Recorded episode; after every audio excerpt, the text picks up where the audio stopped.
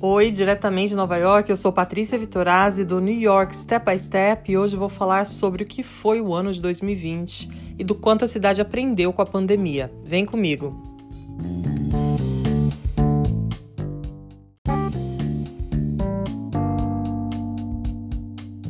Um ano repleto de incertezas, perdas inigualáveis, dificuldades e muita luta pela sobrevivência. São estas algumas das características de 2020 que qualquer pessoa no mundo pode concordar.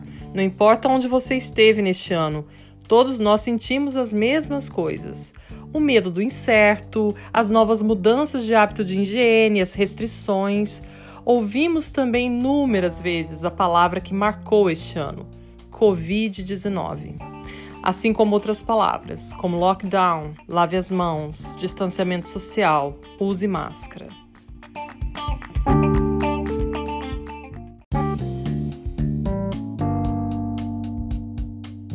De uma hora para outra, o mundo que conhecíamos se transformou e Nova York sentiu isso na pele. A cidade que nunca dorme parou. Ruas vazias, o silêncio quebrado apenas pelas sirenes das ambulâncias, tudo fechado. Vocês bem se lembram que a cidade foi o epicentro da doença durante a primavera e, graças a lideranças do governador do estado Andrew Cuomo e do prefeito da cidade Bill de Blasio, aliadas à cooperação dos nova-iorquinos, nós conseguimos não somente achatar a curva, como controlar a Covid-19.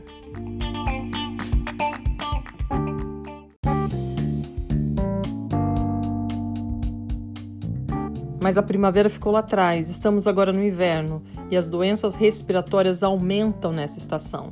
E uma segunda onda da doença já era prevista. O cuidado aqui continua firme e com a chegada da vacina também veio a esperança.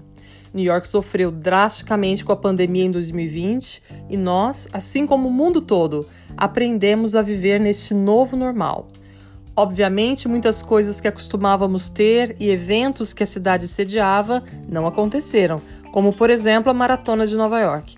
Porém, não cancelamos a magia do Natal, com ruas e avenidas decoradas, a famosa árvore do Rockefeller Center, as vitrines. Aos poucos fomos nos adaptando e entendendo que o mais importante em 2020 foi se manter vivo e, de preferência, com muita saúde.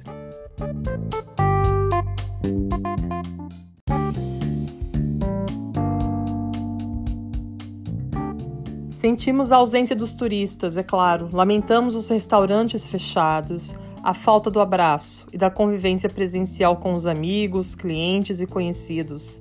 Mas de uma forma ou de outra, Nova York vai se reerguer e sair ainda mais forte, disso eu não tenho dúvida. O show tem que continuar, como se diz. E tanto é verdade que a cidade vai inaugurar agora, já no 1 de janeiro, a Moynihan Train Hall, a nova ala da Penn Station, a segunda estação de trem mais importante de Nova York, que levou três anos para ser construída. Mas aguardem que eu vou falar sobre isso apenas no próximo episódio.